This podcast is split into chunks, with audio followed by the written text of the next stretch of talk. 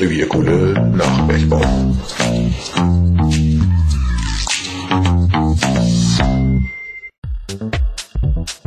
Ist die nachfolgende Sendung schon wieder für lau? Ja, sicher. Und die Newsletter-Beiträge auch? Ja, klar. Kostet journalistische Arbeit denn keine Kohle? Doch, es ist schließlich unser Thema. Aber wir setzen auf Freiwilligkeit. Schon mit einem Euro pro Monat können Sie mithelfen, dass unsere unabhängige Pressearbeit weiterhin Gehör findet. Das finde ich gut. Wo kann ich mitmachen? Ganz einfach. Unter www.revierkohle.de einen der vier Spendenbutton anklicken und schon sind Sie dabei. Wir sagen jetzt schon mal herzlichen, Dank.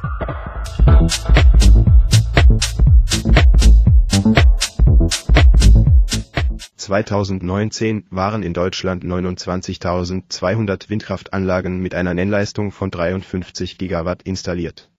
Ihre durchschnittliche Leistung lag bei 11,4 Gigawatt. Das entspricht 21,5 Prozent ihrer Nennleistung.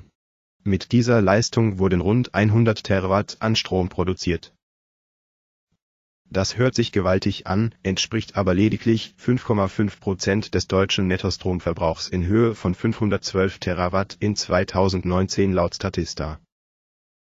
Zur Primärenergie zählt Erdöl, Erdgas, Kernenergie, Braun- und Steinkohle. Die Primärenergie sichert bisher die Grundlastfähigkeit der Kraftwerke, damit der Strom sekundengenau zur Verfügung gestellt werden kann, wenn Bedarf besteht für einen stabilen Netzbetrieb gehen die vier Netzbetreiber davon aus, dass in jedem Regelbereich 45 Prozent regelbare Kraftwerke existieren müssen. Eine plötzliche Abschaltung führt zum sofortigen Wegfall der sogenannten momentanen Reserve. Diese wird benötigt, um die Rotationsenergie der Generatoren in den Kraftwerken aufrechterhalten zu können. Daher werden Kraftwerke auch zum Ausgleich von wenig Windstrom eingesetzt, wenn wieder mal Windflaute herrscht das ist fast jeden Monat so, wie man den Lastgängen der Versorger entnehmen kann. Mit anderen Worten, die jederzeit zur Verfügung stehende Leistung liegt bei Windkraftanlagen naturgemäß bei 0%. Großspeicher, die den Windstrom über Wochen im Falle einer Flaute speichern könnten, gibt es nicht.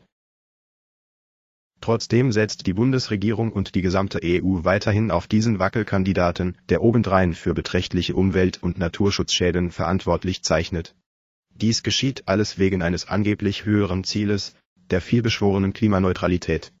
Was auch immer das heißen mag. Wir wollen im Folgenden daher der Frage nachgehen, welche Ausmaße der weitere Ausbau von Windkraftanlagen auf die Umwelt und die Natur hat.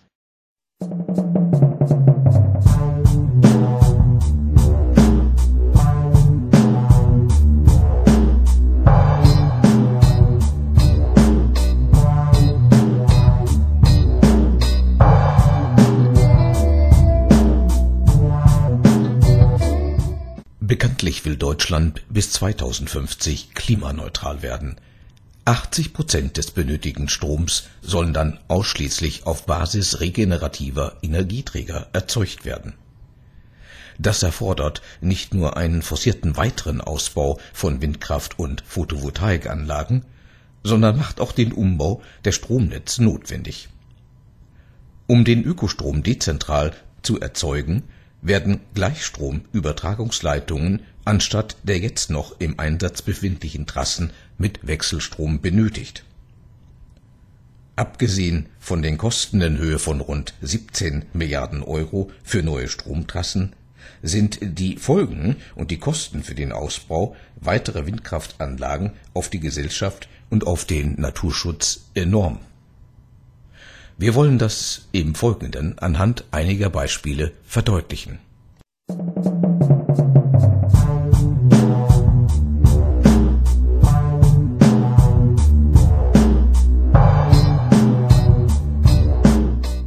In 2020 befanden sich in Deutschland rund 30.000 installierte Windkraftanlagen.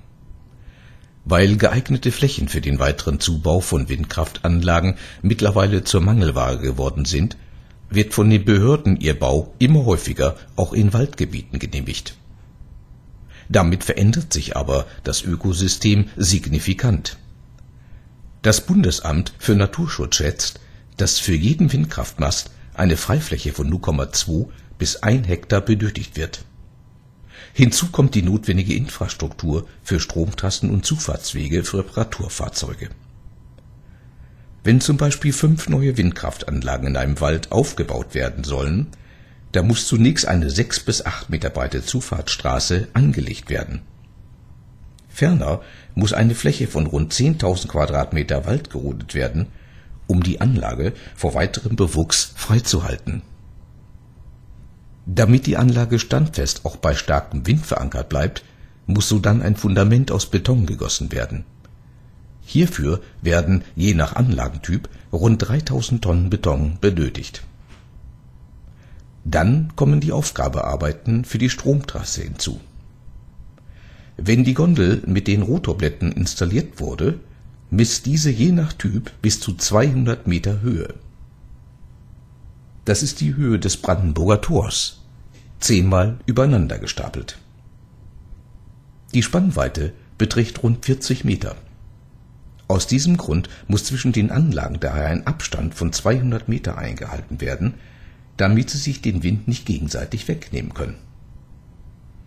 Und da die Anlagen Infrastrahl verursachen und auch ansonsten viel Lärm machen, dürfen Windkraftanlagen zu bebauten Gebieten nur errichtet werden, wenn der Abstand mindestens 800 Meter beträgt.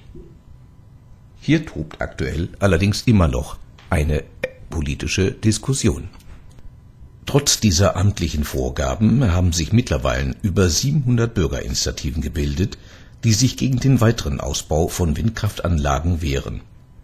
Insbesondere wehrt man sich gegen den enormen Landschaftsverbrauch in intakten Ökosystemen, aber auch aus Naturschutzgründen, und die vorgetragene Kritik wirkt schwerwiegend.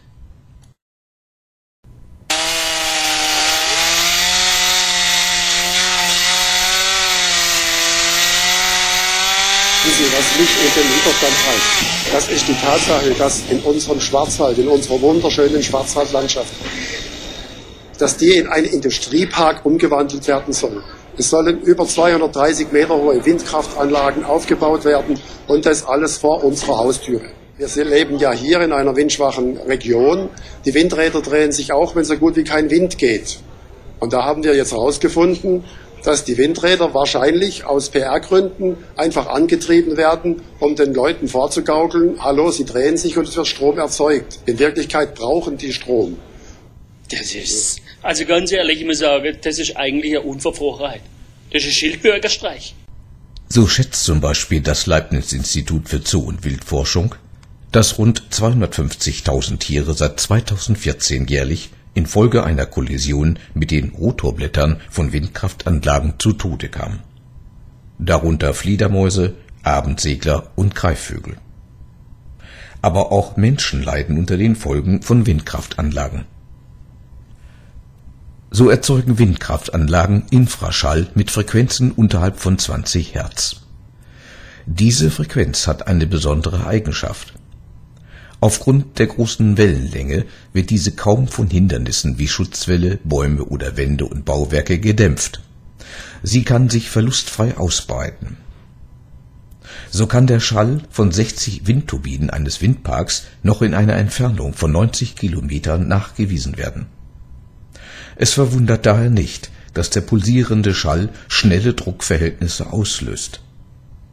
Infraschall steht darüber hinaus im Verdacht, Schlafstörungen, Kopfschmerzen, Schwindel, Herzrasen und Ohrendruck zu verursachen. Die Universität Göteborg in Schweden hat in einer Studie nachweisen können, dass Menschen, die in der Nähe von Windkraftanlagen leben, eine verkürzte REM-Tiefschlafphase hinnehmen müssen. Die Probanden empfanden dies als schlechten Schlaf. Heute ist leise, aber an manchen Abenden und Nächten kriegen sie kein Auge zu, weil sich's hier anhört, als ob die Waschmaschine im Schleudergang ginge oder die Pumpe im Keller trocken laufen würde oder ein Starfighter versuchen würde zu landen hier. Und so hört sich das dann an.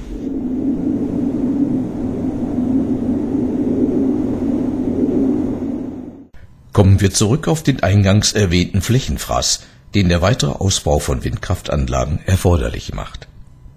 Damit Sie ungefähr ein Gefühl dafür bekommen, von welchen Dimensionen hier die Rede ist, möchten wir Ihnen dies wiederum an einem Beispiel deutlich machen. Bleiben Sie dran.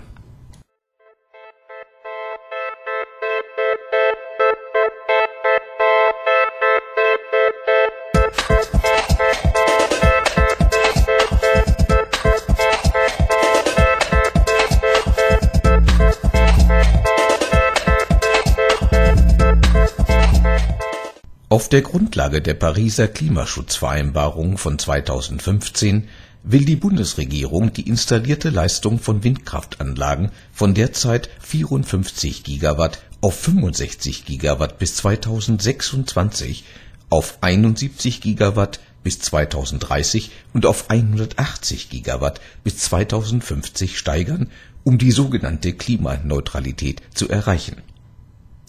Das entspricht einer Steigerung von 30.000 auf 90.000 Anlagen. Da die ausgewiesenen Flächen nicht ausreichen, wurde an vielen Stellen das Bundeswaldgesetz und die Landschafts-Naturgesetze aufgeweicht. Allein in den letzten zehn Jahren wurden rund 1400 Hektar Wald für den Bau von 1977 Windkraftanlagen bis Ende 2018 gerodet. Das entspricht einer Fläche von rund 2000 Fußballfeldern. In einer Studie des unverdächtigen Freiburger Fraunhofer Institut für Solare Energiesysteme kommen die Experten auf einen Flächenverbrauch von 5 Hektar je Anlage. Bei einer Nennleistung von 3 Megawatt je Anlage für die geplanten weiteren 60.000 Anlagen würde eine Fläche von 2900 Quadratkilometern verbraucht werden.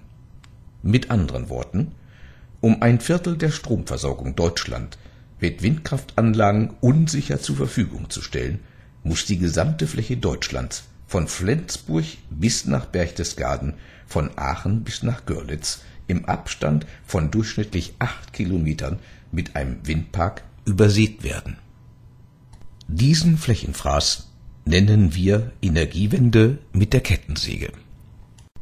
Berücksichtigt man darüber hinaus, dass alle 30.000 derzeit installierten Anlagen gerade einmal 1800 Stunden an voller Leistung im Jahr erbringen und ansonsten stillstehen, und berücksichtigt man ferner, dass das Jahr 8760 Stunden hat, dann dürfte eigentlich jedem klar sein, dass da eine Deckungslücke besteht.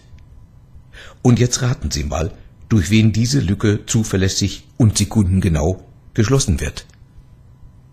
Sie hatten richtig. Es sind unsere zuverlässig arbeitenden Kohle- und Gaskraftwerke. Natürlich könnte man eine Windflaute auch mit Hilfe von Wasserkraftwerken ausgleichen. Aber solche Pumpspeicherkraftwerke müssten über ein Wasservolumen verfügen, das so groß ist wie der 500 Quadratkilometer große Bodensee. Davon gibt es in Deutschland allerdings mit Goldistal nur eins. Wie reagieren die Bürgerinnen und Bürger und die Eliten unseres Landes auf diese geplanten Einschnitte?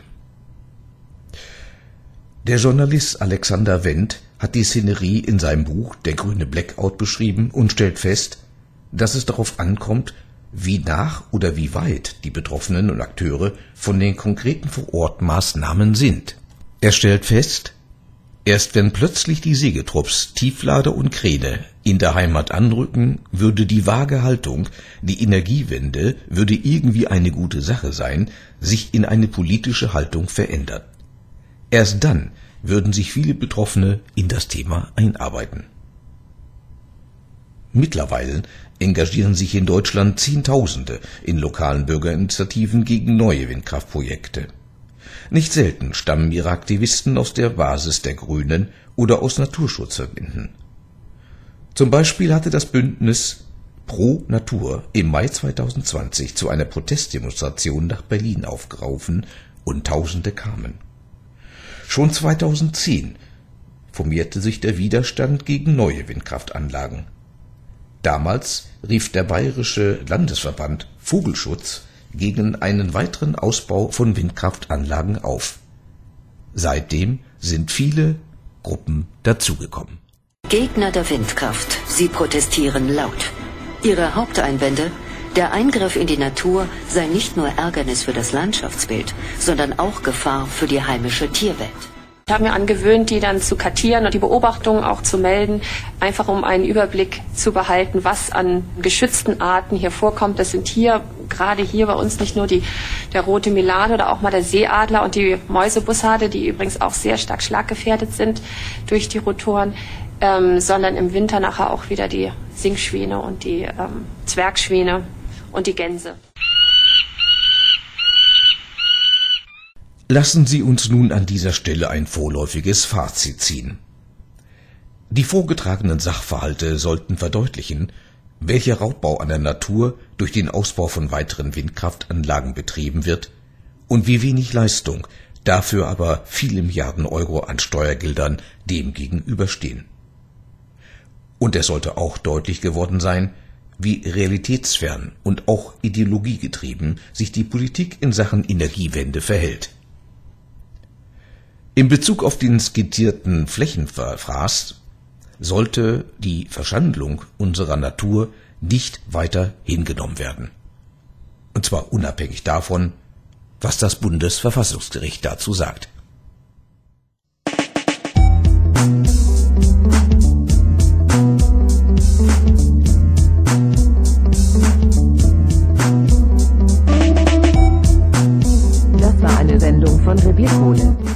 Sprecher war Bernhard Blach. Wenn Ihnen unsere Sendung gefallen hat oder Sie weitere Fragen haben, können Sie uns gerne anschreiben. Wir antworten Ihnen gerne. Sie erreichen uns unter vorstand.revierkohle.de oder unter www.revierkohle.de.